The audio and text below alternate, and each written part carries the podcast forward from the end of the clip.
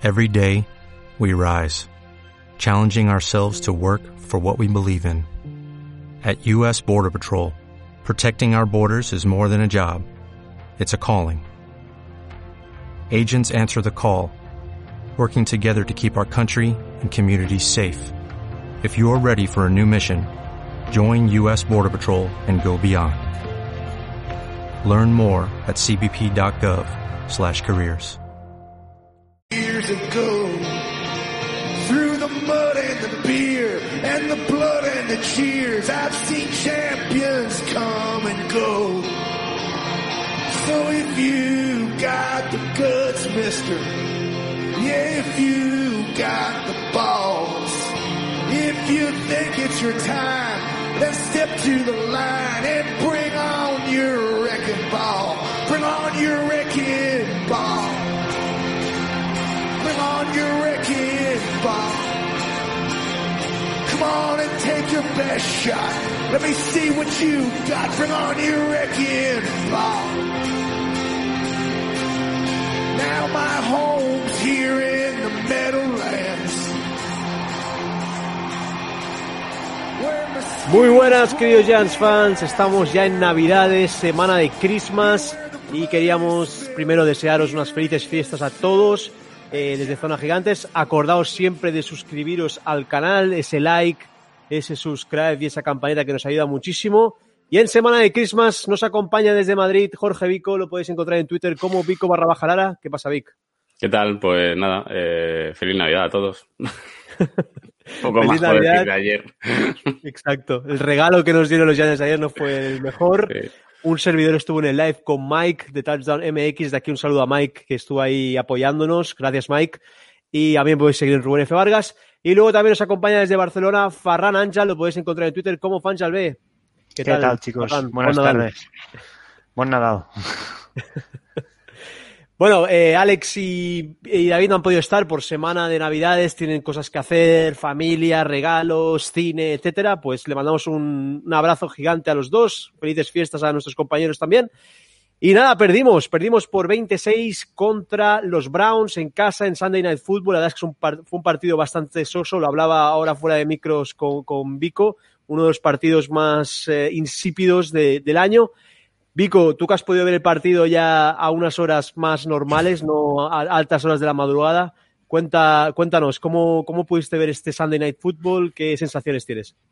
Bueno, sí, porque nada, tenía una reunión a primera hora de, la mañana en el curro y bueno, pues no, no, no podía, no podía quedarme. Lo, lo he visto justo antes de ir, me he levantado antes incluso para, para verlo.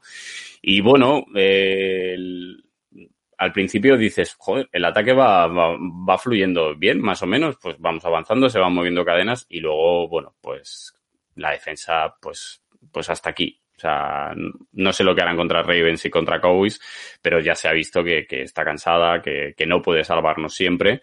Y el ataque, pues bueno, tuvimos esas oportunidades de cuartos downs para, para poder anotar, pero cuando no anotas, eh, cuando no anotas touchdown, pues, pues es lo que hay. Eh, tampoco anotas field goal porque, como decía Joe Judge, con field goal no ibas a ganar a Browns y, y más si cabe, a mí me dio la sensación de que Browns, lo he hablado contigo Rubén, que estaban a medio gas, iban a medio gas, sabían que iban a ganar y que no les hacía falta mucho para, para poder ganarnos.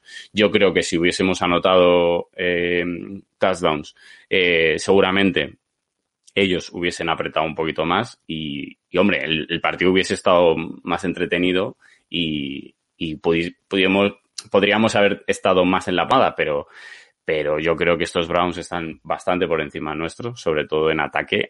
Ayer Baker Mayfield hizo un partidazo, o sea, mm, creo que falla cinco pases solo.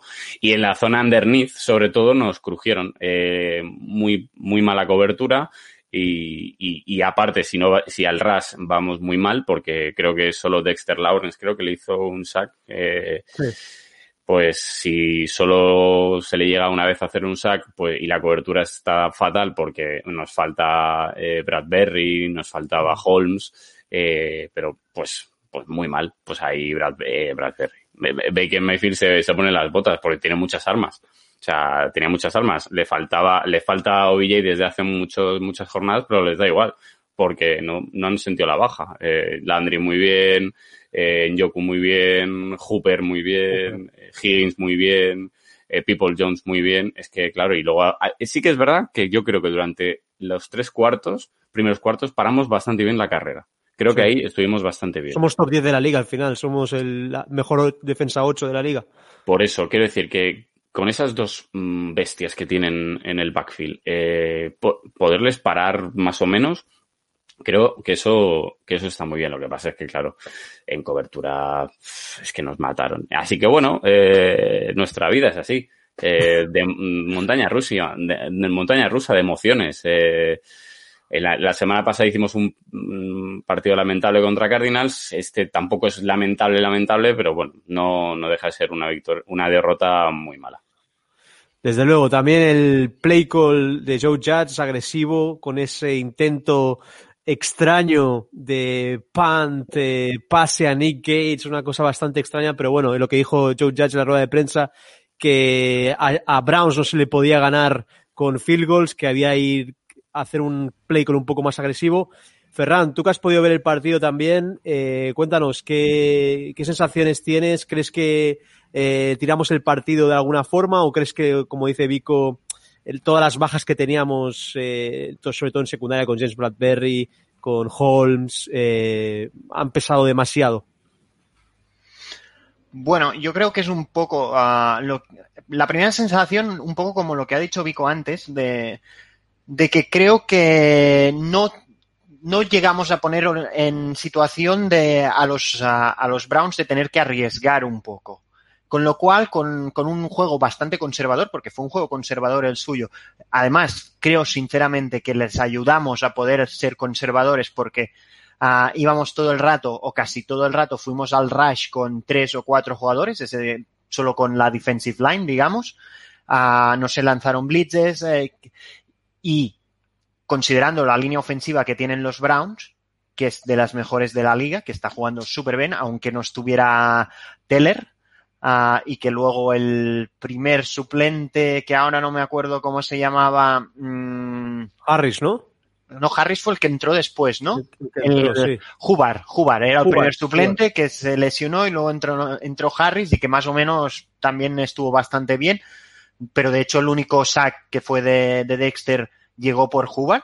Ah, pues si no le metes presión a, Baker, Baker juega extremadamente cómodo. De hecho, es el, y salieron la estadística durante el partido, es el quarterback más bipolar entre pocket limpio le llega la presión, pero estamos hablando de que el, su rating con pocket limpio es más de 100, si no, si no recuerdo mal, y con presión bajaba a 37,9, que es, que es una locura. Y, y, creo que por ser conservadores atrás de ya que no tenemos a Bradbury, ya, no ya que no tenemos a Holmes, no nos lo jugamos a enviar mucha gente al blitz porque la cobertura va a quedar, la, la secundaria va a quedar muy despoblada y a pases rápidos quizás nos uh, hay más riesgo de big play, por decirlo así. Para evitar la big play, le, le, le, dejamos con una tranquilidad absoluta. Es que tampoco hizo falta el juego de carrera, que sí que lo paramos, pero es que cuando no había juego de carrera, uh, como tenía tiempo, pasaba y nos,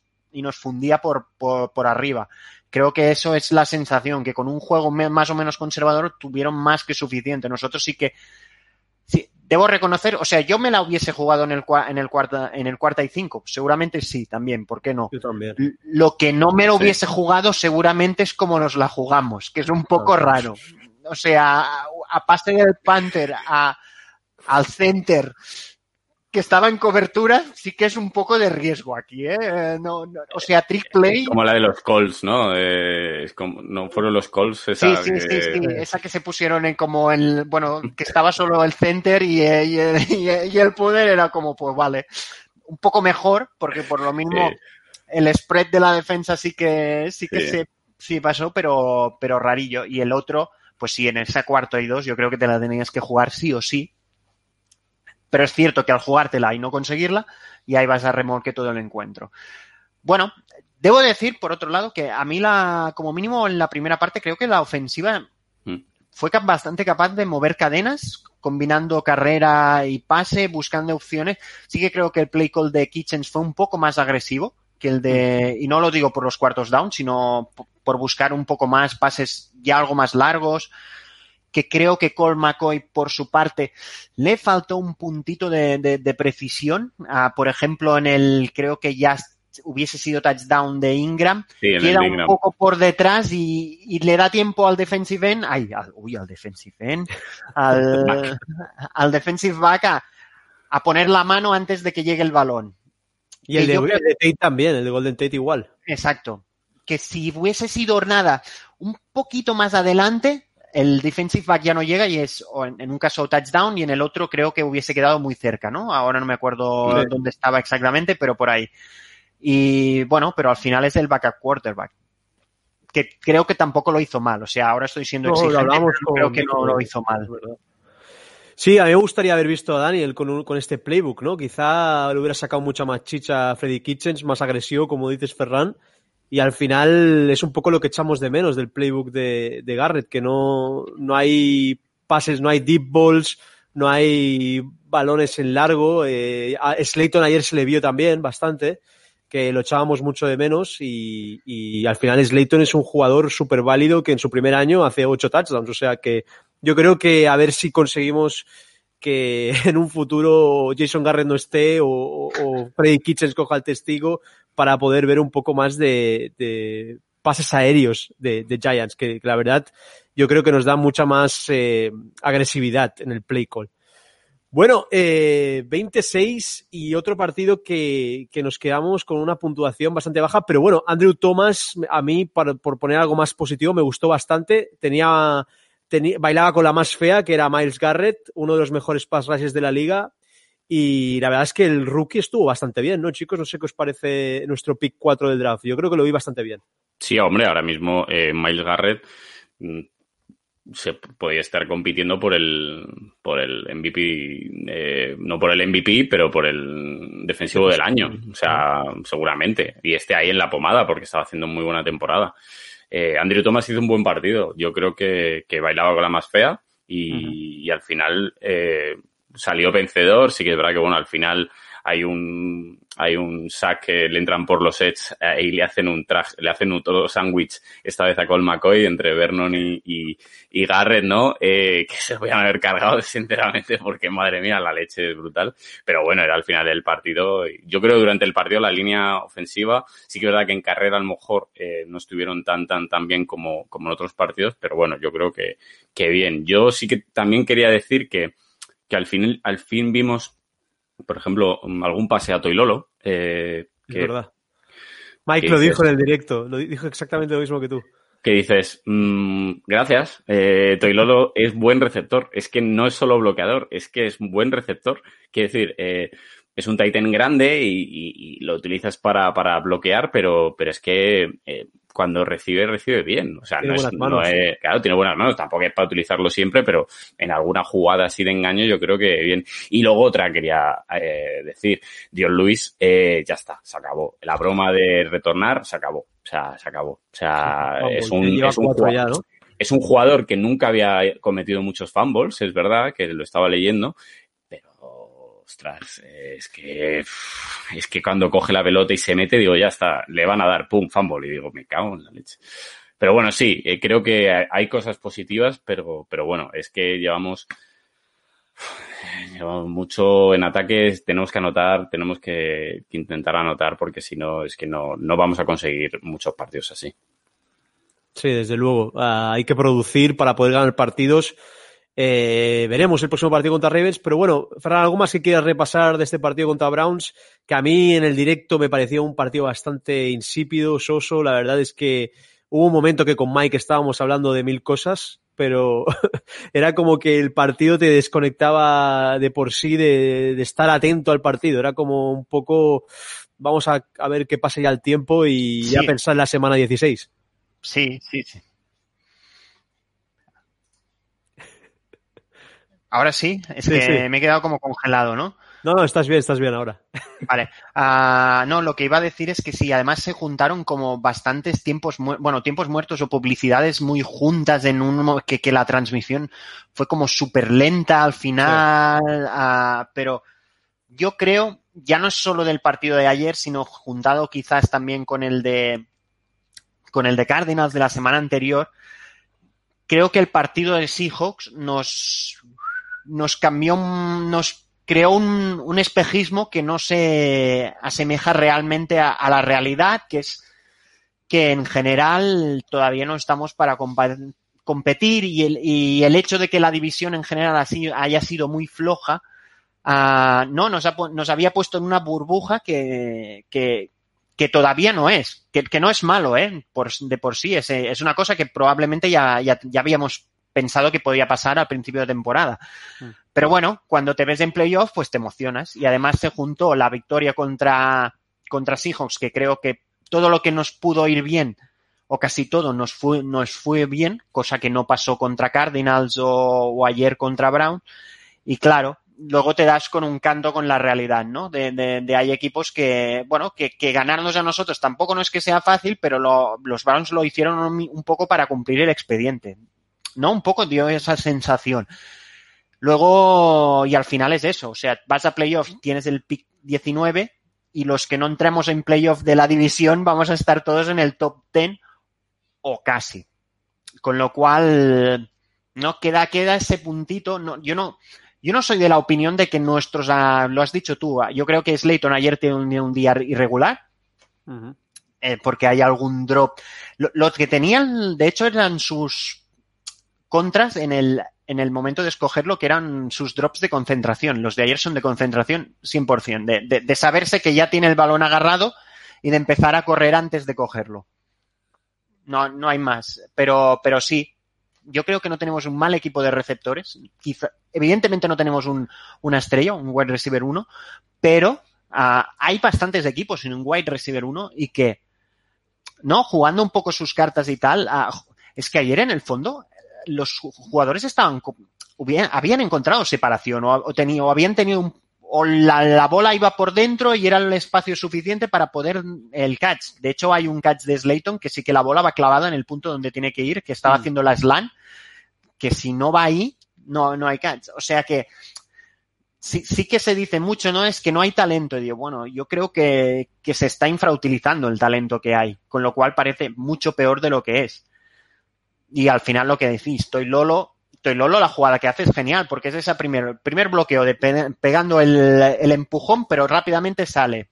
Y además era una presión rápida que llegaba el blitz a, a Col McCoy, pero como ya lo sabía, ¡pum! Y además es que es pase, es pase fácil. O sea, no, no, es una recepción fácil. Aprovechad un poco más todo eso, bueno, en fin, no sé, ya es que es por hablar por hablar, creo que sí.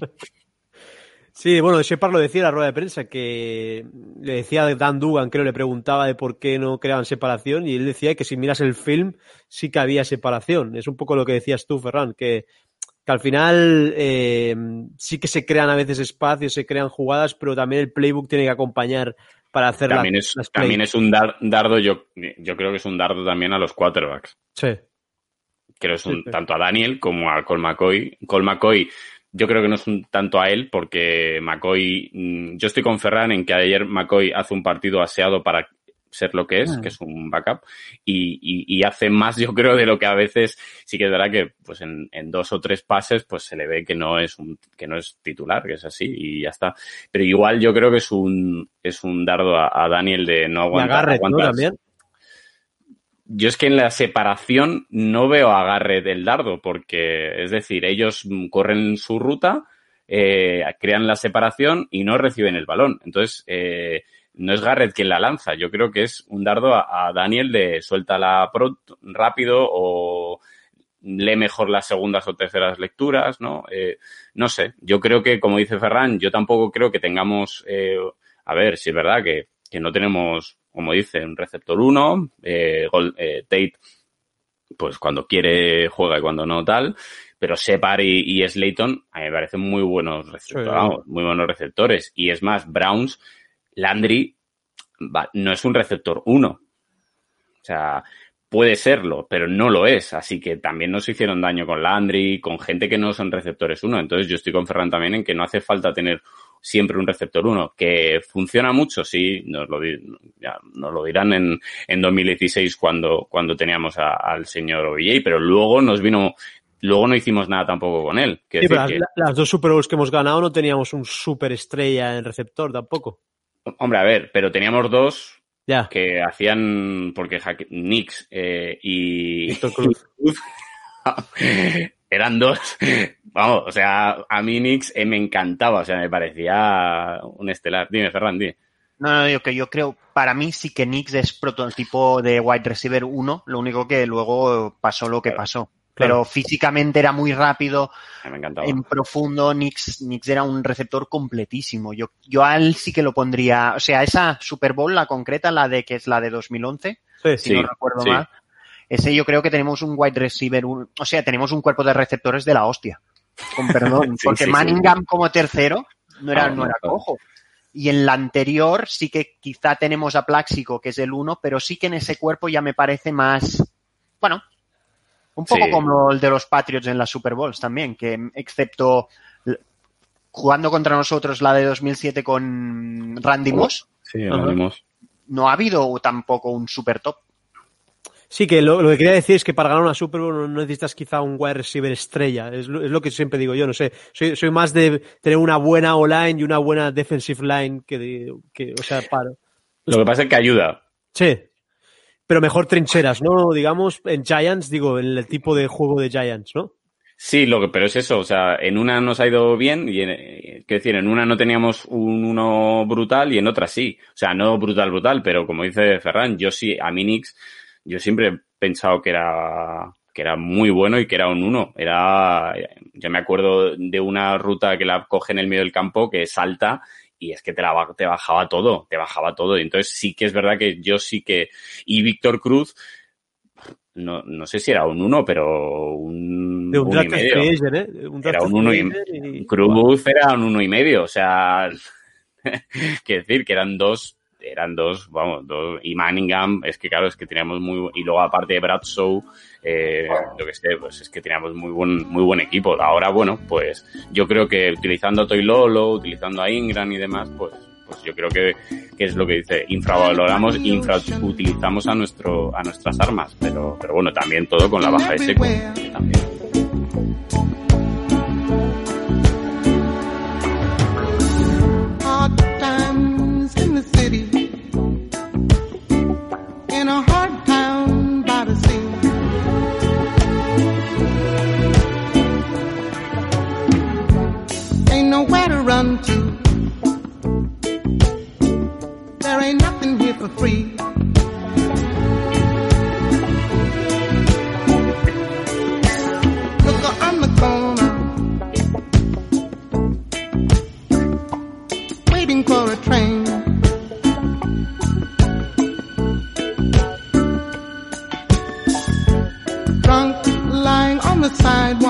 Buenas, queridos Giants fans. Estamos en otro enemigo en casa, el último de la season. Ya han sido varios invitados los que hemos tenido. Y acordaros siempre de suscribiros a nuestro canal de YouTube, siempre dándole ese like, ese subscribe y esa campanita que nos ayuda muchísimo. Y bueno, también podéis seguir en Rubén F. Vargas en Twitter si queréis charlar de fútbol, de NFL. Luego me acompaña desde Madrid Jorge Vico, lo podéis encontrar en Twitter como Vico barra baja Lara. ¿Qué tal, Vic? ¿Qué tal? ¿Cómo estás? Pues nada, da pena, ¿no? La última, el último enemigo en casa, pero bueno, eh, muy guay de estar otra vez aquí. Desde luego. Y nos acompaña la voz en español de los Ravens, de los Baltimore Ravens, David Andrade. Un placer, David, tenerte aquí en el enemigo en casa. ¿Cómo estamos? Hey, ¿qué tal amigos? ¿Cómo están? Eh, y saludo a toda la gente, fanáticos del fútbol americano. Y ve que veo, Rubén, que tienes una buena colección de los Giants, ¿ah? sí. La verdad es que al final el hobby de los Giants te acaba ganando al 100%. Así es, así es. Uno se, se mete de lleno a un equipo, pues todo quiere de ese equipo. Así que lo entiendo muy bien. David, para que te conozcan un poco más nuestros espectadores, cuéntanos cómo un ecuatoriano como tú que sale, eh, sale de, de Quito eh, llega a la NFL y tiene la opción, la oportunidad magnífica de ser la voz de los Ravens en español de una gran franquicia de Baltimore. Cuéntanos cómo fue esa aventura, cómo empezaste a narrar los partidos en, en nuestro idioma. Sabes que esa, esa pregunta eh, me encanta siempre contarla porque, eh, tú, como tú me comentabas eh, fuera de micrófonos, eh, el ecuatoriano es conocido como jugar el fútbol soccer, vinculado todo lo que es la selección nacional. Y, yo siempre fui metido en eso, siempre lo mío fue los deportes, la comunicación social, pero siempre basado en el, en el debate deportivo, no solo del fútbol, eh, soccer, sí, el fútbol americano siempre lo daba como noticia también, pero el fuerte del fútbol soccer y empecé a recibir las, la gente cuando ya me vinculé, que te voy a contar más adelante, la gente me decía, eh, que, ¿pero qué estás haciendo? ¿No? El fútbol americano, si lo nuestro es el fútbol soccer. Entonces fue una experiencia muy, muy bonita empe- al, em- al empezar en este deporte y explicar a la gente por qué a uno le gusta el fútbol americano. Y, y sabes que se, ha ido contagiando, poco a poco se ha ido contagiando. Es verdad que en el Ecuador no es muy fuerte. En, en sí, en Sudamérica es un poco los países que están empezando en, en seguir y jugar el fútbol americano, pero es, es bonito explicarles, ¿no? Explicarles que, porque siempre hay preguntas. Ahora que uno está vinculado, como tú dices, un ecuatoriano metido en el fútbol americano es muy, raro, ¿no? Pero me encanta explicarles, me encanta eh, eh, decirles y contarles por qué el fútbol americano y por qué es acá la pasión el- este deporte. Y, y pues ahí vamos, ¿no? Yo, yo creo que poco a poco se va vinculando más la gente latina, que esa es la intención de Sí. nosotros. De hecho, Moisés Linares, que es del Salvador, nos contaba la misma anécdota que Mm. tú. Sí, sí, yo lo conozco acá localmente y, y es verdad, es verdad, el, el, el, el fútbol americano va creando una pasión diferente. Eh, te doy una anécdota, o sea, mi, mi, mi mamá, ¿cuándo le voy a, le, le hubiera visto a mi mamá viendo un partido de los Ravens? Nunca, nunca. Entonces, eh, mi esposa se, se reía, ¿no? Cuando me decía, ¿qué pasó? ¿Quién ganó? O, mira, estuve, no, no puedo ir a esta reunión porque tengo que ver a los Ravens. Entonces, como un orgullo, ¿no? Decir, que, qué bueno contagiar esa, esa, esa pasión a la gente, ¿no? Sí, aquí en España mm, ahora mismo no, porque hay mucha gente ya que, que sigue la NFL y demás, ¿no? Pero yo me acuerdo cuando yo tenía 11, 10 años, Rubén imagino que también, Los Dragons también, ¿no? La NFL cuando- Europa. Cuando íbamos al colegio y, y me decía, y yo decía, no, me gusta el fútbol americano, me decían, pero ¿por qué? Eh, ¿Por qué te gusta Sí. eso? Decías, bueno. Eh, bueno, David, eh, ¿qué ha cambiado de estos Ravens del año pasado que iban como un cohete a este año que ha habido altibajos? ¿Qué crees que ha cambiado? ¿Cómo lo ves tú? Uf, es, eh, yo, yo creo que en cualquier deporte, cuando uno se acostumbra eh, a un equipo de que esté, te demuestre lo que el año, lo, lo que fue el año pasado fue una de las temporadas más perfectas que pudo tener la franquicia de Ravens. Eh, con esto de la, la, mar- la, la marmanía, eh, cuando yo empecé en el 2018 fue en la transición de Flaco con, con Lamar Jackson y era un ambiente totalmente diferente. Eh, cuando tú ibas a los camerinos, cuando tú estabas en ese ambiente de jugadores, era como que tan estricto. O sea, el, la- el flaco era el hombre que tú no le puedes hacer una broma o, o mira, o sea, llamarle la atención. Y lo que generó Lamar Jackson en la franquicia, en toda la gente, porque le costó. Tú no Mm. tienes idea cuando, yo me recuerdo el día que lo transmitimos, cuando Lamar Jackson entró, cuando se lesionó la- flaco, fue en mitad de temporada y la aceptación de la gente fue un poquito raro, o sea, como que te aplaudían y decían, "Ah", y como que, ¿qué, qué, qué, qué esperamos de Lamar, no?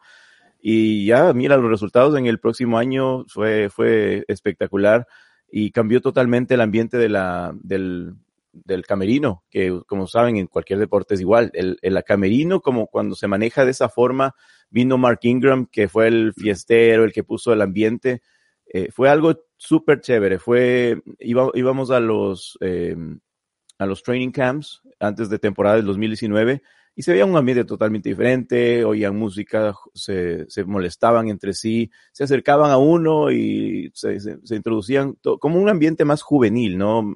Todo re, reju, rejuvenecido en, en, sí. Y eso creo que empezó a, la, a los demás jugadores como que a llevarles de la mano en una forma diferente y yo siempre lo digo, desde que, desde que dejó de jugar eh, Ray Lewis, es cuando se Mm. paró esa, fue un machetazo ahí, ahí quedó la, el liderazgo, e- ese ambiente que te generaba Ray Lewis. Y ustedes se recuerdan, cuando salía Ray Lewis al, Sí. al campo de juego, a los espectadores le ponía la piel de gallina y Ganaste se- una Super Bowl, David, al final. Sí, se contagiaba. Me- Bueno, ustedes lo deben recordar en el 2000, los Giants, ¿no? El 2000 con ese Sí, sí. eh, 34-7 que Uf. fue una de las mejores defensivas de, de la historia de la NFL y comandadas por Ray Lewis. Entonces, y- yo creo que ahí fue cuando empezó la, la debacle en ese aspecto anímico. De- desde Ray Lewis no hubo nadie más en la franquicia que, que pudiera llevar el, el ambiente, llevar la- el liderazgo. Entonces, eh, es, es, es, un poco chistoso porque ahora tú ves, ¿no? Ray Lewis ya está retirado, a veces ni estaba en el estadio. Y en las pantallas del MNT ponen la, lo, lo, que Ray Lewis te, les hablaba a los jugadores, o sea, highlights, ¿no? Highlights de Ray Lewis cuando él hablaba y entraba y sí contagia. Créeme que te, te contagia esa energía, lo que él hablaba, el, el, famoso speech de Ray Lewis, y eso todavía no lo tenemos. Entonces, el 2019 eh, jugamos básicamente con un equipo más animado, eh, un equipo con esa, como yo le, yo les damos la Lamar manía, ¿no? Porque todo el mundo andaba enamorado de Lamar Jackson, lo que le estuvo haciendo en la cancha, y se, se, divertían en, el, en, el, en cada partido, la pasaban súper bien. Cuando y el partido que yo sí supe que este era el equipo que nos iba a llevar al Super Bowl, yo me imaginé así, fue cuando ganamos a los Seattle Seahawks. O sea, uh -huh. ese es el partido más difícil para nosotros. Y cuando les ganamos, de la forma que ganamos, con una intercepción, eh, el, ese famoso cuarto down que Lamar Jackson dijo, no, yo lo hago y, y lo hizo, eh, dije, este es el equipo, este es el equipo que va a llegar al Super Bowl. Y cuando los titanes llegaron y literalmente nos, nos apagaron la luz. O sea, éramos enfiestados y eran como el, el vecino enojón, ¿no? Que llegó y nos apagó la luz. Esos fueron los titanes y nos, nos demoró bastante tiempo en, en, en re, reanimarnos. Entonces, yo creo que este año esperábamos lo mismo los fanáticos. Y a tu pregunta, lo que dices, ¿no? ¿Qué pasó? ¿Por qué se fueron para abajo? No entendíamos. O sea, pasaron dos partidos, y lo peor es que el, uno de los primeros partidos nos tocaba con los Kansas City Chiefs, que era, era el, el, el monstruo que queríamos, no, que tal vez queríamos evitar, ¿no? En, al principio, y, y, ahí fue como cayó, o sea, anímicamente el equipo cayó. El, en las conferencias de prensa fuimos muy claros en, en, las, en las transmisiones que hacíamos, porque cuando les preguntaban a Greg Roman, y hubo una pregunta que le hicieron a Mark Ingram en semana 6, le decían, eh, ¿qué, ¿qué, está pasando? No es el mismo Ravens del año pasado. Entonces él respondió diciendo, estamos eh, buscando, encontrando nuestra identidad.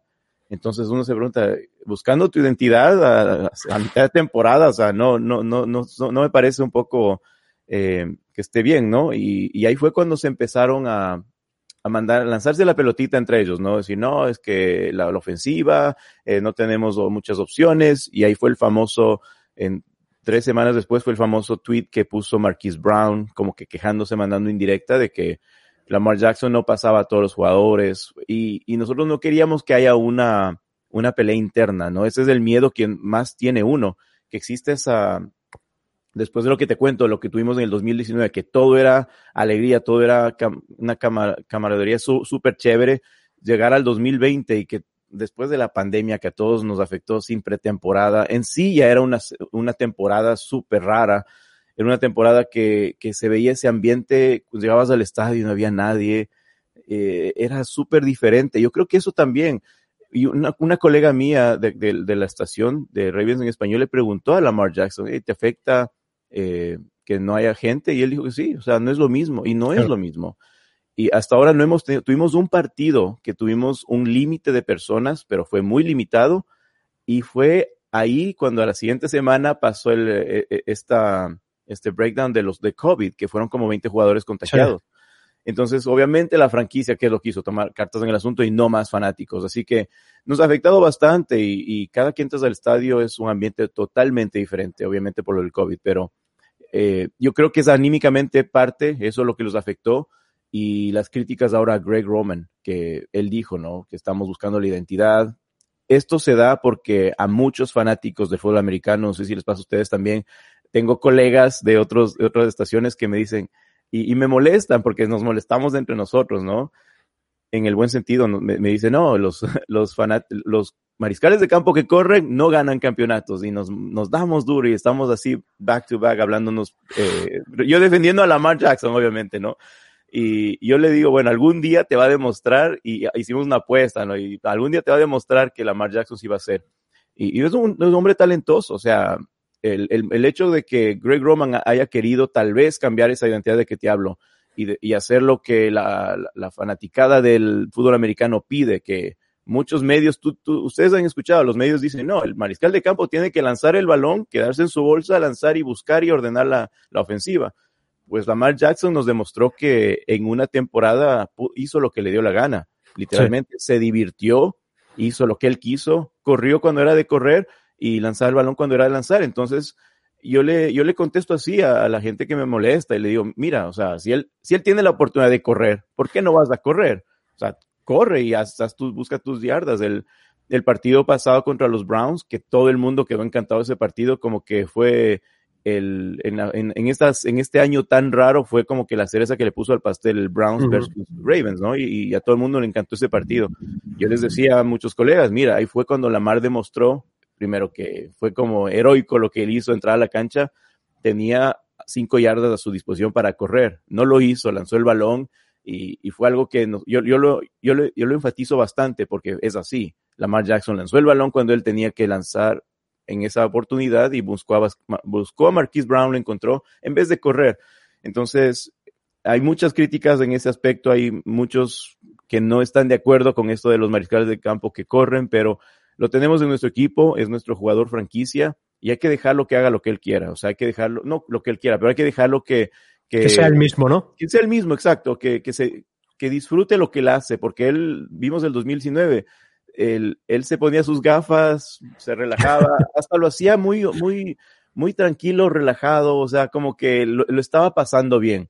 Uh -huh. Este año, este año no veíamos, no, ve, no veíamos eso y en las transmisiones yo lo decía, eh, desde el primer partido, o sea, cuando tú entras al campo de juego, es fútbol americano. ¿Qué es lo que tú haces cuando entras al campo americano? Al fútbol, a la emparrillada. Tú entras así con una, una furia, esa, esa gana que lo, lo que tú sabes, vas a ir a taclear, vas a ir a, a pegar duro, entonces tú entras con esos ánimos, lo que hablábamos al principio, Ray Lewis siempre uh -huh. entraba con esa, eh, bien efusivo. Eh, cuando Lamar Jackson entraba en el segundo parcial, por ejemplo, ¿no? Íbamos perdiendo, tal vez no un marcador que queríamos, iba mirando al piso. Iba mirando al piso y no quiero meterme en el tema del fútbol soccer, pero hay jugadores que ustedes saben muy bien desde España, lo, con, lo, lo, los, los de, son criticados bastante por eso de mirar al piso, de no llevar ese liderazgo. Entonces yo le decía, mira, ¿qué, está? O sea, algo le está pasando, ¿no? Algo no está bien en la mano, no sabemos qué es. Y salía igual mirando al piso, en vez de decir o, o de animar a sus jugadores, no, no, importa que vamos abajo en el marcador, o sea, decir, vamos, vamos, hombre, vamos a, a seguir jugando, animarse, saltar. Eso no vimos. A partir del COVID, del el, ese eh, como tuvimos una para de casi una semana y más, y que obviamente a los Steelers no les gustó mucho porque ellos se quedaron sin, sin descansar, ahí fue cuando no sé qué pasó, y yo decía, en son de broma, ¿qué pasó? ¿Qué, qué le dieron a la mar en, en, su, en su para de COVID? ¿No? Algo porque saltaba, la pasaba bien, y fue un la mar renacido, y ahí están, ahí están los resultados. Eh, jugó de, de maravilla esos últimos dos part cuatro partidos y y ahí está, o sea, no, nunca sabe nadie qué es lo que pasó realmente. Lo que estamos asumiendo es que la que Greg Roman le dijo a Lamar, mira, juega uh -huh. lo que tú sabes, diviértete, vamos a seguir el playbook tal vez del año pasado, pero diviértete haciendo lo que tú sabes hacer y aquí están los resultados, ¿no? Obviamente con los Cowboys fue un equipo que tenía muy muy muy débil su defensa, pero lo demostró. Entonces, el, los, el equipo de los Browns llegaba como, no, no, o sea, guardando sus distancias, ¿no? No queríamos decir, bueno, es un partido, compararlo con un partido de playoffs, porque esa era la deficiencia de los, de los Ravens, que se caían en los playoffs, que se caían cuando estaban bajo la luz grande, cuando estaban jugando contra los Kansas City Chiefs o lo de los Steelers que nos ganaron dos veces. Entonces decían, bueno, Lamar y el equipo se, se desvanece cuando le toca un partido importante, como que le comen los nervios este era el partido para demostrarlo y lo demostró bien. Eh, lo, que me, lo que yo estoy tal vez pensando, y no es porque sea fanático de los Ravens, es que eh, Ravens va a ser el único, si pasamos a los playoffs, va a ser el único equipo que puede parar a esos Kansas City Chiefs. Eh, luego, David, de, de, cara al partido del domingo a las 7 horas española, la una de Baltimore, supongo que estarás ahí en el estadio narrándolo, obviamente. Cuéntanos, ¿Qué crees que deben hacer los Giants para tener opciones en ese partido? Los Giants tienen una buena defensiva, la verdad es que consiguen parar muy bien la carrera, están en el top 10 de la liga, pero cuéntanos, ¿qué, deben hacer estos Giants para tener opciones de ganar en Baltimore? Bueno, primero que los Giants eh, tienen opción, están en una división que todo puede pasar. En esa división, eh, eh, en dos semanas puede, puede cambiar, bueno, relativamente las posiciones los eh, Daniel Jones, yo creo que, um, bueno, o sea, obviamente no, ustedes deben de, de, extrañar bastante a Eli, ¿no? Y extrañarlo hasta ahora, lo que él hizo por la franquicia, pero eh, Daniel Jones tiene bastante, eh, no sé, lo que, la, la, deficiencia que estamos pasando ahora es en, en, los esquineros. Daniel Jones podría aprovechar bastante en el pase profundo. Marcus Peters pasó, eh, anímicamente también está pasando por un momento muy raro, no es el mismo del año pasado, eh, no estuvo activo el partido anterior. Eh, tuvimos eh, Jimmy Smith que siempre viene de lesión en lesión, no, no, ha sido un año regular para Jimmy Smith y es uno de los grandes jugadores que nos, nos puede aportar en la, en la secundaria. Pero Marlon Humphrey es el que saca la cara, ¿no? Marlon Humphrey saca la cara en esa, en esa secundaria de esquineros y yo creo que Daniel Jones podría aprovechar ahí. Esa es una de las partes que este año no ha sido lo mismo del año pasado, ¿no? El juego terrestre se los van a comer vivos porque paramos a un, en el partido pasado, a un Nick Chubb y a un Huntley que tener, mira, tener en la defensiva a Baby Williams y a Calais Campbell, ese dúo es, es, son dos paredes y a veces eh, uno, uno se queda viendo como que al más grandote de esa línea defensiva los para, o sea, bien fácil, ¿no? Y, tenerlos a ellos en la defensiva es un, es un honor muy grande para, la, para el equipo de Ravens. Va a ser muy difícil por tierra, muy, muy difícil. Yo creo que Daniel Jones debería aprovechar por aire la defensiva de parte de esquineros, es lo que más nos ha estado. Hemos hecho muchos cambios, ¿no? Han entrado Tramon Williams, que vino a ayudar en esa parte, pero no es el mismo porque no ha sido constante con equipo por toda la temporada. Y el, uno de mis favoritos de este año es eh, de Sean Elliott ese profundo que eh, se pone atrás como que esperando, parece un torro salvaje, ¿no? Y esperando a que, a ver dónde, dónde cae. Y a veces ha, recibido, no críticas, pero consejos de que cuando tiene algún jugador una cobertura doble, que no necesariamente él tiene que entrar a taclear a todos los tres que están ahí, ¿no? Y eso es lo que le han, le han dicho a él. Él es un jugador que no se mide, ¿no? Pero es lo que queremos, obviamente, de un jugador. Y por eso él es joven y le ha tocado muchas lesiones hace dos años. Entonces, eh, tenemos en ciertos jugadores, pero la parte tal vez débil en ese aspecto sería que Daniel Jones podría aprovechar, es lanzar el balón profundo y nos ha hecho mal. Este año fue el primer año que Marlon Humphrey permitió un touchdown, fue el partido pasado mismo. Eh, él ha sido muy efectivo y es, yo creo que va a llegar a ser uno de los, esquiner, los mejores esquineros de la, de la liga, si no la, ya lo es. Pero el, el, otro lado está un poco débil, difícil y no es todavía seguro de que Marcus Peters pueda estar en el partido.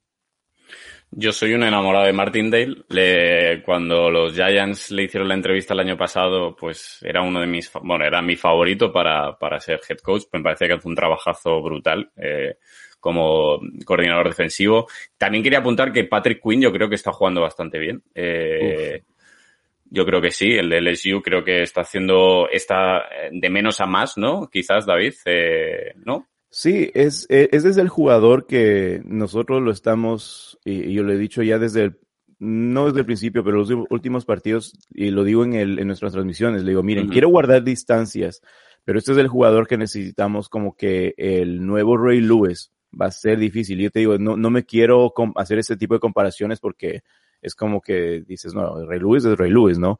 Pero ese jugador que, como tú lo dices, el partido pasado lo vimos que eh, fue el mejor partido que jugó toda la, la, temporada y es más, siempre nosotros al final de cada transmisión elegimos el, el jugador del partido y fue Patrick Quinn.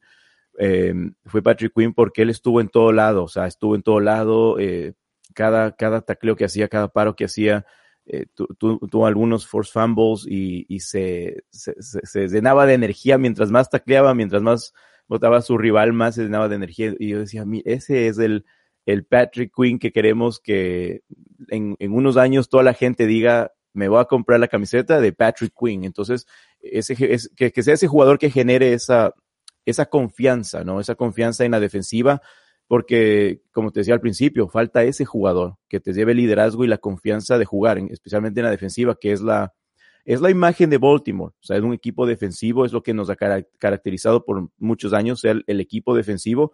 Y Patrick Quinn nos, nos cae muy bien. Aparte de lo que tú mencionabas, Vico, que eh, proveniente de LSU, ¿quién se iba a imaginar un jugador de LSU? Fue primera vez en la historia de los Ravens. Y, y yo creo que rompimos una hegemonía ahí de que, bueno, traer a, Patrick Quinn tal vez sea en un futuro algo que nos, nos cause, no sé, el, el jugador que todo el mundo, como te digo, el, todo el mundo quiera comprarse su, su, su jersey en muchos años. Entonces, eh, Martindale, ah, lo que tú dices, ¿no? Muchos equipos están ya poniéndolo en la mira a Martindale. Es un genio, Martindale. Me encanta como, como coordinador. Y obviamente ese tipo de cosas es como que me daría, una pena, ¿no? Decir, bueno, Martindale se va de, Ravens, ¿qué va a pasar con Ravens? Pero cualquier equipo que, si llega algún día a tener los servicios de Martindale como un head coach, porque eso es lo que muchos, muchos equipos lo quieren, sería, sería un lujo y, y tendría mucho cambio en, en, la mentalidad del equipo, por lo que ha hecho Martindale. Mira, lo que hizo Martindale en el equipo de, de Ravens en el partido contra los Steelers, que fue cuando estuvimos con menos de 20 jugadores, nos tocó activar a 10 jugadores. Habían jugadores que ni siquiera estaban en la lista y, y fue, fue una experiencia muy, muy, fue un, una anécdota, ¿no? Que en la lista que nos dan, la, lista de, de, Steelers tenía toda la página completa y la de Ravens era la mitad. Y con un, eh, con un, esfer, eh, con un bolígrafo íbamos llenando a los jugadores. ¿Quién es ese jugador? Veamos, íbamos llenando. Entonces, eh, con otros medios eh, nos, nos, compartíamos la información porque habían jugadores que nunca lo habíamos visto ni siquiera en la lista de, de práctica y fueron activados. Oh. Entonces Martin Del ya tiene, tiene un buena, como un buen olfato, ¿no? De, de jugadores, de, de, de, llenar sus líneas. Entonces, eh, nos demostró que tenemos unos buenos coordinadores también. En, el equipo especial también eh, tenemos buenos coordinadores, pero Martin Del no quisiera que se vaya a los Ravens, pero eh, va a ser una buena opción para cualquier equipo que, quiera contar con sus servicios como head coach.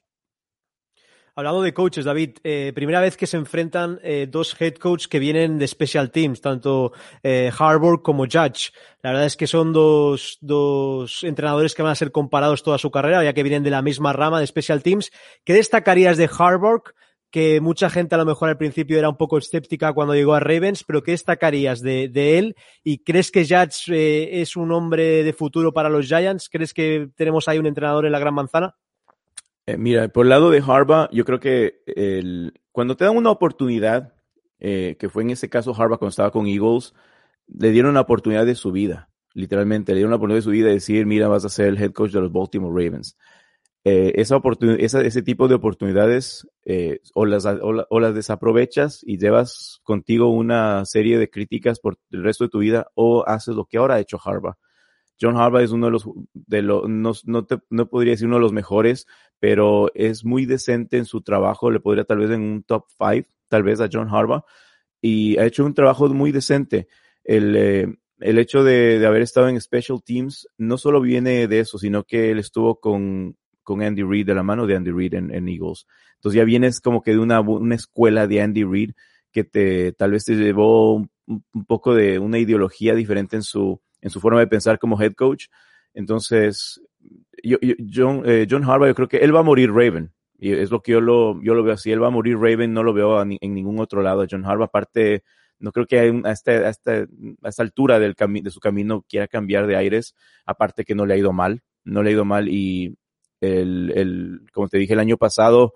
Y está muy el, asentado con Da Costa, ¿no? Están muy unidos, ¿no? Ahora mismo. Sí, eh, Ozzy Newsom, que es el, el, que, el cabecilla de todo esto, ha llevado de su mano a Da Costa, Eddie Da Costa, y obviamente junto con John Harbaugh hecho ese trío que, que, mira, yo lo miro de esta forma. Um, cuando yo le, veo a la franquicia y, y, mira, es un, como anécdota, a, el año, este año fue muy diferente. Tuvimos muchos cambios incluso en nuestra cabina, pero en nuestra cabina de transmisión, al lado izquierdo nuestro está eh, Ozzy y Da Costa. Y a veces te da hasta nervios, ¿no? Porque eso, eso generan ellos. Eh, Ozzy a veces no, no sabe si saludarlo o no, porque es Ozzy Newsom, imagínate y es para nosotros ha sido un honor y, y, con mis compañeros de cabina siempre nos quedamos como que viendo y decir oh, qué estarán diciendo, qué estarán planeando.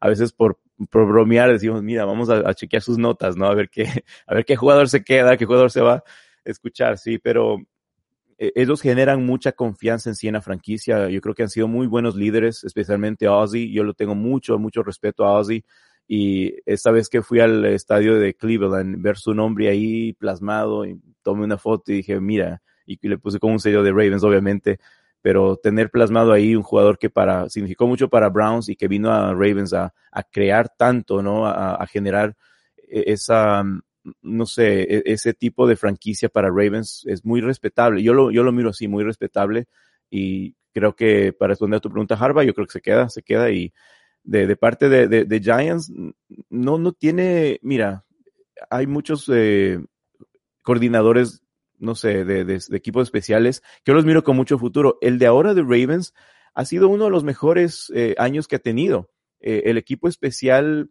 lo, lo, lo ha hecho muy bien lo he hecho muy bien y no, no solo tienes que, tienes que planear muchas cosas, aparte tienes tu, línea de pateadores, tienes eh, que, mover fichas para, para los despejes y todo eso, ¿no? Para los retornos igual.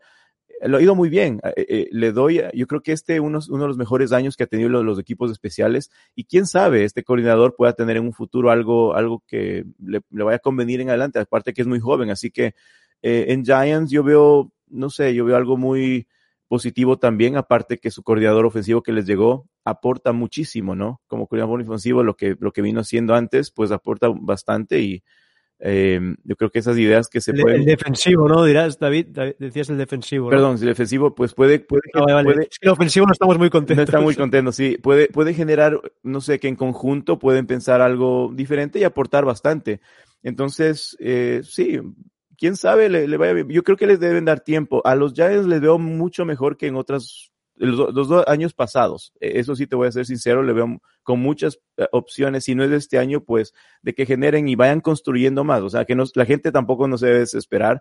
Y yo he hablado con fanáticos de los Giants eh, y me dan una buena impresión esta vez. O sea, cuando les pregunto a los Giants, ya no me contestan así, ya, ya, ya sacan un poco más de pecho y te contestan de los Giants. Entonces yo les diría que, que los fanáticos Giants sí vayan poco a poco construyendo eso que, que, genera tiempo, no es de un día al otro, ¿no? Entonces lo, les veo bien también en ese aspecto. Sí, yo creo que estamos muy contentos con Jets, creo que con, con, Graham también, creo que ahí tenemos un filón, la verdad, para, para seguir creciendo.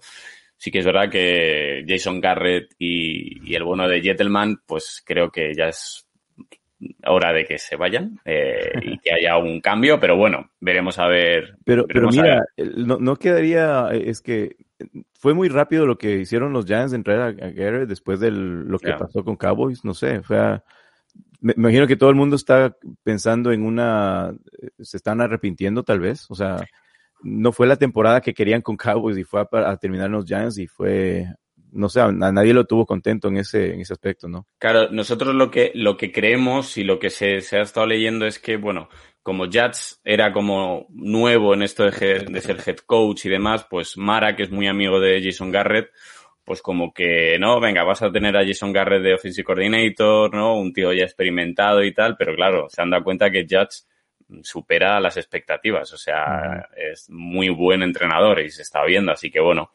veremos a ver, veremos a ver lo que ocurre con, con Garrett y con Jettelman. De cara al partido, David, que cómo, ya para ir terminando, ¿cómo crees que va a ir? ¿A muchos puntos, pocos puntos? ¿Cómo, cómo lo ves? El bueno, los dos equipos se juegan una opción. Eh, los Giants tienen, como les decía al principio, tienen mucha opción de, de, de clasificar, porque en esta, están en una división que todo puede pasar. Todo el año se ha, se ha venido dando, ¿no? El, una semana los Eagles estaban primero, la otra semana los, estaban al último. Eh, puede pasar de todo. Los Giants están jugando lo mismo que se están jugando los Ravens. No podemos perder este partido. El, el, la opción para los Ravens eh, es tal vez un poco más favorable porque venimos con una seguidilla de partidos que ya venimos agarrando, se, sería el, agarramos el hilo de todo esto, ¿no? Entonces venimos de menos a más, como que Lamar no quiere soltar lo que ya lo agarró y ahí, y ahí se quedó, entonces se quedó, se quedó el equipo como que pensando en lo que, en lo que puede hacer de aquí más adelante, ya no está pensando, yo creo que los Ravens, sin estar clasificados, ya están pensando en los playoffs, y, y escucho a mucha gente hablar de eso.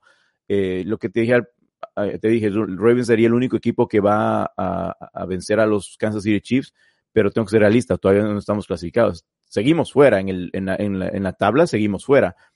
Entonces mucha gente piensa como yo que, que se está ilusionando con, con Ravens sin haber estado en, playoffs todavía. Entonces, no quiero tal, vez eh, adelantarme porque quién sabe que los ya nos den el batacazo y, y no nos permitan ganar. O sea, los últimos partidos lo hemos, lo hemos visto muy fácil. Cowboys, Jaguars, no podemos comparar con el equipo de los Giants que nos pueden jugar lo que tú decías. El, el entrenador sabe bastante lo que está haciendo. Y puede haber que él ya está, él, él ya, ya, chequeó sus dos partidos con, de los Ravens pasado, ya tiene tal vez la fórmula o tal vez sabe cómo poner en aprietos a la ofensiva de los Ravens. Entonces, puede pasar de todo. No me quiero adelantar, pero los Giants tienen una, no sé, como que les noto que se están frotando las manos, ¿no? Y vienen los, los, los, los Ravens y pueden hacer, pueden, pueden dar la sorpresa. He, hemos visto muchas sorpresas en este año sí. y ustedes lo, lo han visto. Entonces, los Giants tienen la misma cantidad de, de, de, opciones que los Ravens. Entonces, no podemos perder. Y yo creo que nosotros vamos con más presión que ustedes, porque el equipo sabe que si de perder, no, no, ahorita dependemos de nosotros mismos, ¿no? Y, y para Ravens, venir con el MVP de atrás, venir con este eh, equipo que vino con expectativa de ser, de, antes de empezar el, el, el, torneo, ya, ya éramos los candidatos a, a, a ser uno de los de equipos del Super Bowl. Sí. Entonces, esa es la presión que hemos estado acarreando. Y como les digo, Giants ha sido un equipo que ha venido de menos a más y está haciendo bien las cosas poco a poco. Yo lo que pienso eh, es que van, van a venir unas buenas temporadas en, de aquí en adelante para el equipo de Giants. Entonces, ellos tienen la opción de tal vez hacer las cosas más tranquilamente que Ravens. Ojalá tenga razón, David. Sí, eh, sí. seremos felices entonces. David, creo que vas, vas, a estar narrando el partido el domingo en la 87.7, la nueva 87, la, la, emisora de radio. Eh, ¿A qué hora comenzáis más o menos para que si quiere escucharte a alguien desde España pueda hacerlo? Eh, Claro, eh, y, y, bueno, saludo a toda la gente de España. Tenemos muchos fanáticos en España. Eh, te digo rápidamente, cuando empecé a hacer las narraciones en el 2018, me di cuenta que la mayor fanaticada está en el exterior. México, España, Argentina, Costa Rica. Bueno. Es, eh, es, es, me, me, encanta ver cómo cada vez te, te llegan notificaciones de gente de dónde, de dónde son. Oh, mira, somos de tal país. Y te encanta porque les ves con su fotografía todo vestido de Ravens. Así que es un, es un orgullo para nosotros hacer lo que, lo que es nuestra intención, de que se, nos escuchen los latinos, ¿no? Y el partido empieza a la una de la tarde, nuestra previa empieza a las doce y treinta hora del este. Uh -huh. Y vamos a estar ahí, el equipo de Ravens en español, brindándoles una previa. Mi, mi colega tiene entrevistas que hace a los jugadores, a veces a los head coach, eh, eh, opon a los oponentes también. Entonces tenemos un poco de todo para que nos escuchen a 87.7. Se pueden bajar la aplicación que es la WDCN, que es totalmente gratis, o por Tuning también nos pueden escuchar como la nueva 87.7 FM y ahí vamos a, a, brindarles un partidazo que esperemos, esperemos ganen los Ravens y obviamente ustedes van a querer que los Giants ganen y ir, ir, ir, ir, ir construyendo ese, ese caminito que los, los miro bien, o sea, los miro en verdad, los miro que tienen un buen futuro y Daniel Jones tiene que ponerse el equipo al hombro también tiene que empezar a ponerse equipo al hombro y, y, y, de, y, demostrar a la, a la fanaticada que él puede ser su mariscal de campo. Yo lo veo un poco tímido todavía, ¿no? Les veo un poco que, que quiere, quiere salir, pero tiene miedo, pero debe, ya, ya debe de soltarse, ponerse el equipo al hombro y decir, bueno, aquí soy yo el mariscal de campo de, de la franquicia y, y vamos de esa forma. Así que yo lo veo un poquito tímido todavía Daniel Jones, pero tiene mucho futuro. Perfecto, David. Pues lo dicho, si queréis escuchar la previa con nuestro amigo David el Gato Andrade, la voz del español de los Baltimore Ravens, lo podéis hacer y también podéis ver nuestro live. Tenéis las dos caras de la moneda. Tenemos aquí el live en YouTube, en Twitch y en Facebook para poder eh, seguir el partido con nosotros el domingo. David, ha sido un auténtico placer que te pases por Zona Gigantes. De verdad, haces un gran trabajo ahí, sigue dándole con fuerza y nada, que gane el mejor el domingo, tío.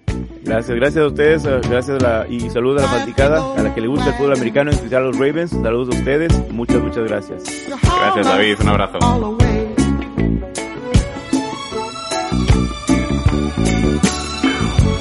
Live out in the country mountains high.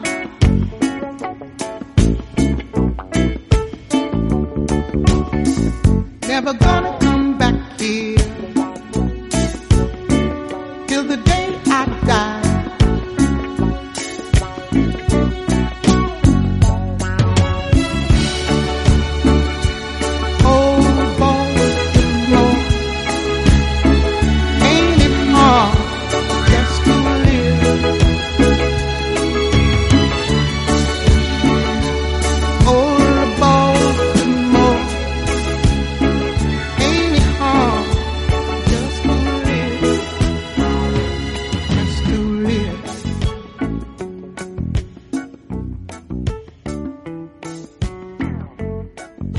Pero bueno, vamos a Baltimore. Semana ya, week 16, nos vamos hasta Baltimore.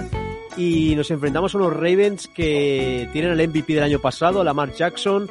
También tienen a Des Bryant, hablando de receptores, que anotó un touchdown la última semana, un big target también, como era Nix y eh, X-Men. Al final vamos a enfrentarnos a él y vamos a Baltimore. Yo creo que va a hacer un frío de la hostia, seguro. Día 27, domingo, 7 de la tarde, hora española. Vamos a ver si no nieva en Baltimore, que es un clima extremo siempre.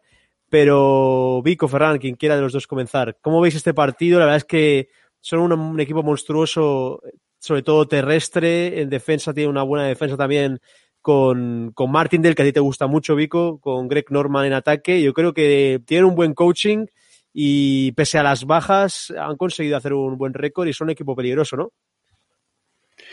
Sí, bueno, dale, Ferran, dale, dale. No, lo que voy a decir que ojalá nos los hubiésemos encontrado hace tres semanas, que era como tres, cuatro semanas, que fue su, su top ah, de abajo, digamos, su momento más bajo de toda la temporada, porque la semana pasada y esta parece que han vuelto a... ¿no? La, la Mar estaba con COVID, ¿no? Hace tres semanas estaba con Sí, el COVID. sí. claro. Bueno, esa fue la semana de contra los Steelers, que esa ya fue un cachondeo de cómo, de cómo fue todo. Pero la anterior tampoco, estaban como el ataque de, de los Ravens estaba como muy agarrotado y fue la primera jornada en, creo que era en, en un año y medio o dos años que anotaban menos de 20 puntos. Pero ahora han vuelto, o sea, la Mar ha vuelto a encontrar la forma, sus receptores también le están dando más posibilidades. Llegan en muy mal momento para nosotros porque como ataque están muy explosivos. No sé si otra vez el contain que le hicimos a Russell Wilson va a servir porque Lamar es peor pasador claramente que Russell Wilson. Pero también es mejor corredor, por decirlo de alguna forma. Es un running back al final. Casi, sí, sí, sí. Ah, o sea que, bueno, será, es un buen. Y bueno, y esperemos que en principio creo que Bradbury no dio positivo de momento en ninguno de los días que ha estado y creo que hoy ya puede volver a entrenar, si no, si no estoy equivocado, cosa que es, gracias, porque uf, importante. ah, es, es una pieza, con perdón, jodida, los Ravens, y llegan ahora. Y es verdad que si queremos quemar las últimas opciones de poder ir a playoff, tienes que ganar el domingo y tienes que ganar a, a Cowboys. Y está muy complicado. No sé si estamos a nivel, porque también vamos a ver cómo estará. Ya lo digo ahora, ¿eh? me avanzo. Si Daniel tiene, va a jugar estando como estaba la semana contra Cárdenas, que no lo haga, que no pasa nada. Es que no, Claro. no, no, no, no, no vale la pena. Porque los estamos forzando y quizá, no sé cómo terminará luego, o se te agrava la lesión otra vez. Y mira, McCoy no es nada, pero como mínimo no es eso que te estás todo el rato con las manos en la cabeza de ay, ay, ay, ay, ay, ay. No sé, para mí, Lo ¿eh? único, O sea, lo único que a estos Ravens lo que más les cuesta, eh, estuve viendo un artículo, son los, los justamente lo que es la mar. Los quarterbacks móviles son los que más le cuestan a est- a estos Ravens controlarlos. Y si Daniel vuelve al 100%, al final es un tío que entre líneas te puede correr, te puede hacer options. Entonces eh, sería una buena noticia que Daniel volviera al 100%. Bueno, recordaros que vamos a estar con el live el domingo, eh, día 27. eh, conectaros con nosotros. Vamos a estar ahí eh, en semana de Navidad narrando el partido, claro que sí, y esperemos que os apuntéis, que lo pasaremos muy bien. Vico, ¿cómo ves estos Ravens? Que tú eres un gran fan de Martindale, ya lo querías para Giants el año pasado. Cuéntanos, que los conoces bastante bien. Lo primero que es un viaje eh, cortito. O sea, Baltimore está muy cerca de Nueva York. Porque, Dos horas en tren, sí. Por eso, de Nueva York a Washington tienes que pasar por Baltimore, así que, porque yo fui a Washington y pasé, y bueno, estuve en Baltimore, eh, un- nada, nada, estuve, y no, no, no pasó nada. Eh, The Wire, ¿no? Ahí, la serie. claro, claro. Pero a mí, a mí es un partido muy complicado. Yo creo que era el de todos, de todos, de todos los de la temporada. Yo veía eh, Steelers y Seattle y este como los más complicados. Eh, el año pasado hicieron muy buena temporada. Sí, es verdad que este año pues han tenido altibajos, pero a mí me parece, me sigue siendo un equipazo. De... Luego Ingram de repente no, no juega mucho, pero sale J.K. Dobbins y lo hace muy bien. Eh, bueno, eh, Lamar sigue corriendo. Eh, bueno, yo creo que tiene una defensa de una D-line bastante, a mí me gusta. Patrick Quinn creo que, que está jugando muy bien. Matt Judon Eh, también, ¿no? Matt Judon también. eh, yo creo que tiene una muy buena defensa. Eh, Martin Delay, pues siempre saca lo mejor. A mí me, me gusta mucho, me gusta mucho este, este tío.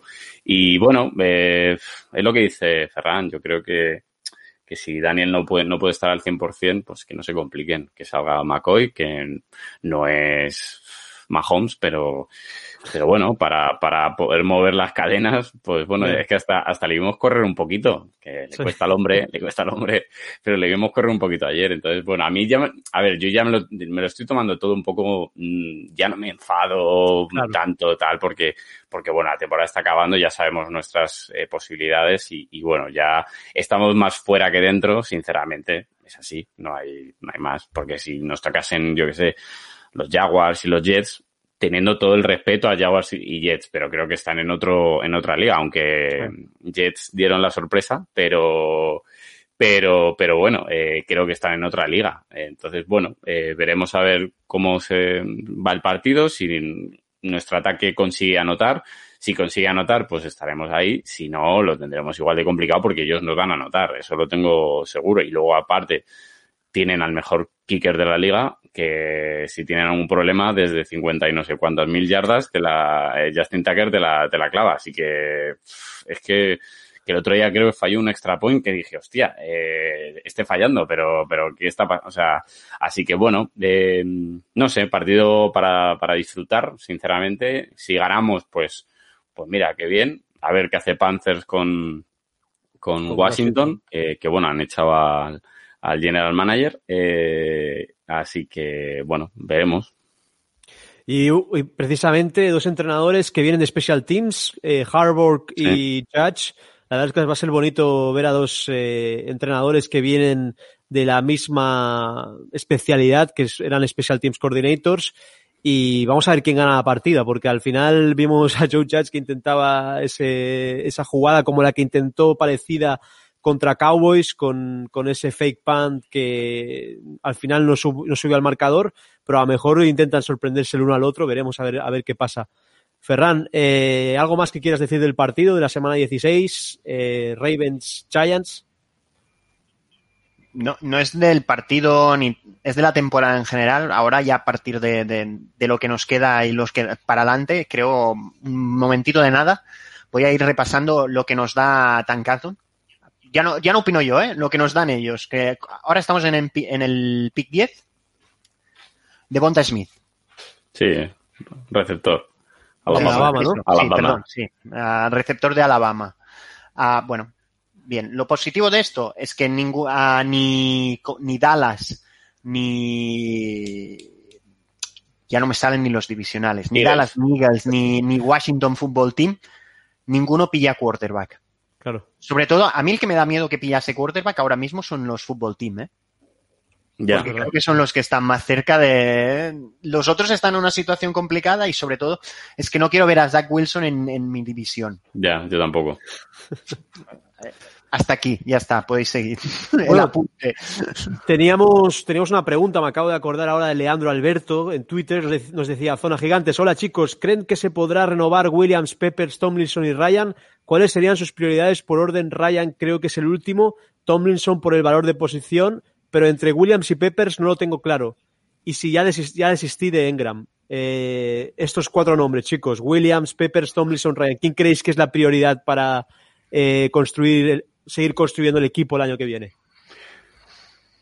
Para mí, eh, por, por progresión, Peppers. Y mira que le he dado palos, ¿eh? A. Gabriel, le he dado muchos palos, pero creo que por progresión, creo que, que está jugando, realmente está jugando muy, muy bien. Leo, depende de lo que pida. Es que, claro, es que no me parece un, un rusher. Es que no me parece un rusher. Es que él piensa que puede cobrar como un rusher y no me parece un rusher top de la liga. Entonces, no, no, no sé, no, no lo veo. Eh, Tomlinson, ya sabéis que le amo, eh, me encanta, me parece un chaval estupendo y, y- y creo que se ve muy poco su trabajo porque es más en la sombra como Dexter, ¿no? Ayer Dexter de repente se quita dos de pa, pa, pa, que decían que no puede, eh, he leído, que he leído en, no sé por ahí, que decían en la universidad que siempre le decían, es que no sabes hacer eso, no sabes hacer eso. Y de repente, pum, no, lo hace. Eh, El tío lo hace muy bien. Entonces, bueno, y Logan Ryan es que a mí me está gustando. Lo que pasa es que, bueno, pues también está ya en, cerca de los 30, bueno, eh, no sé, eh, veremos, a ver. Yo creo que lo que hagan, no sé si Dave Gentleman o el que venga, eh, y Jats, pues yo, yo creo que hay que dar un voto de confianza. Claro, es que ahí el tema que ahora mismo tiene contrato y, y tal, pero realmente no sabemos quién va a ser el general manager el año que viene.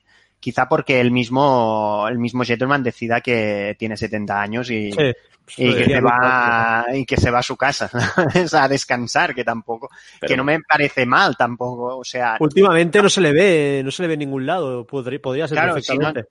no, no está sal- no está dando ruedas de prensa si no tienes exposición bueno pero aparte de eso creo que Peppers por suerte lo podemos Sí, quinto año. renovar el siguiente porque pillamos el quinto año igual que La de Ingram sí. que, que bueno que luego veremos qué haremos pero como mínimo los tenemos los dos asegurados que para el año que viene a un precio bastante Mm. aceptable sobre todo considerando que el cap va a bajar Ah, luego está que creo que el cap no va a bajar demasiado porque esta semana ya salió que que la- el nuevo contrato televisivo se va a ir va a duplicar como mínimo lo que están cobrando ahora duplicar eh o sea que, que quizá los podemos renovar a todos, haciendo lo típico de, en este año, esta vez sí que me parecería normal, lo típico de hacer, como no, primero el primer año Ujú. ah, Sí, menos carga Sí. y luego subir, porque de repente entonces va a subir de golpe y no te vas, y no va a ser un contrato para nada agresivo. En ese sentido, quizá podemos hacer un buen haul, pero yo, yo sí que intentaría renovar a Ryan a un mismo precio que este año, si podemos, porque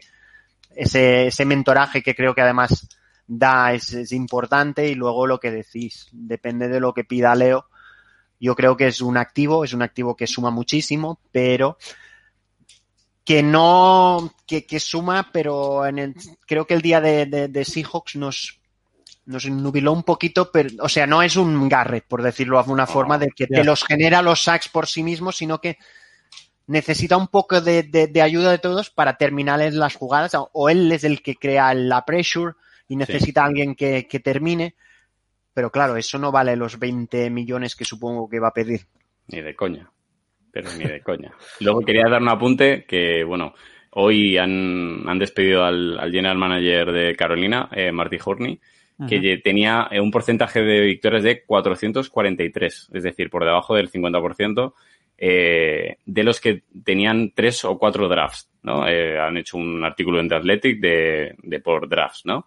Eh, Dave Gettleman tiene eh, 311, es decir, eh, 14 victorias, 40, eh, 31 derrotas, hasta que es de hace dos días este, este artículo, es decir, que tiene una derrota más, 32.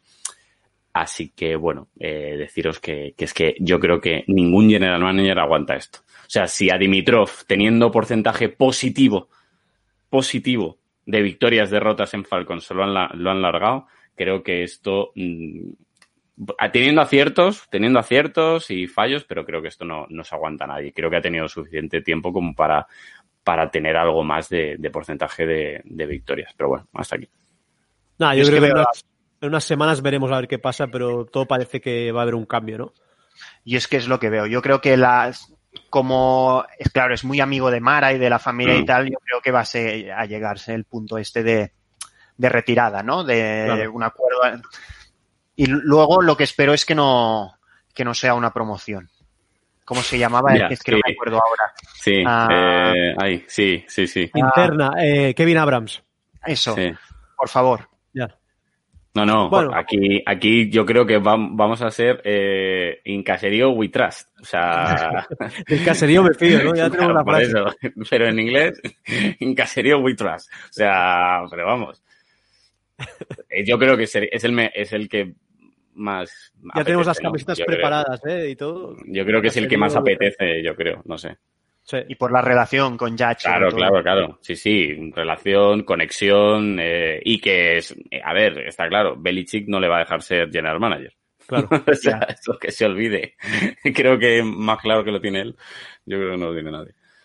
Pues nada, chicos, yo creo que hemos hecho un buen repaso de la actualidad de Giants. Eh, nada, desearos a todos unas felices fiestas, feliz Navidad, que disfrutéis comiendo con vuestras familias. Os esperamos el domingo en el live, domingo 27 a las 7 horas española, creo que serán las 12 de México. Os esperamos a todos para celebrar la Navidad todos juntos.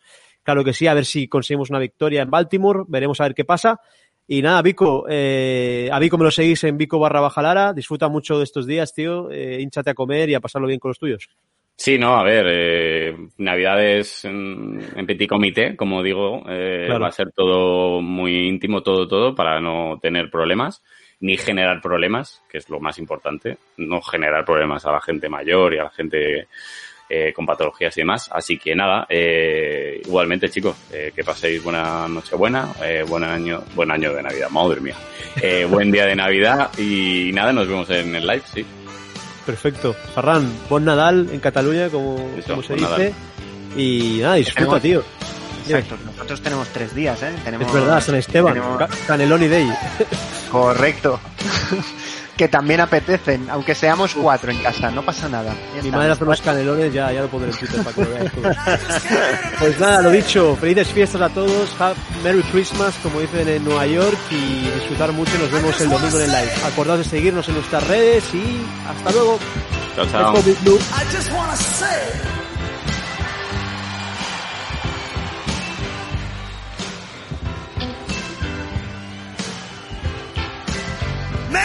Christmas, baby.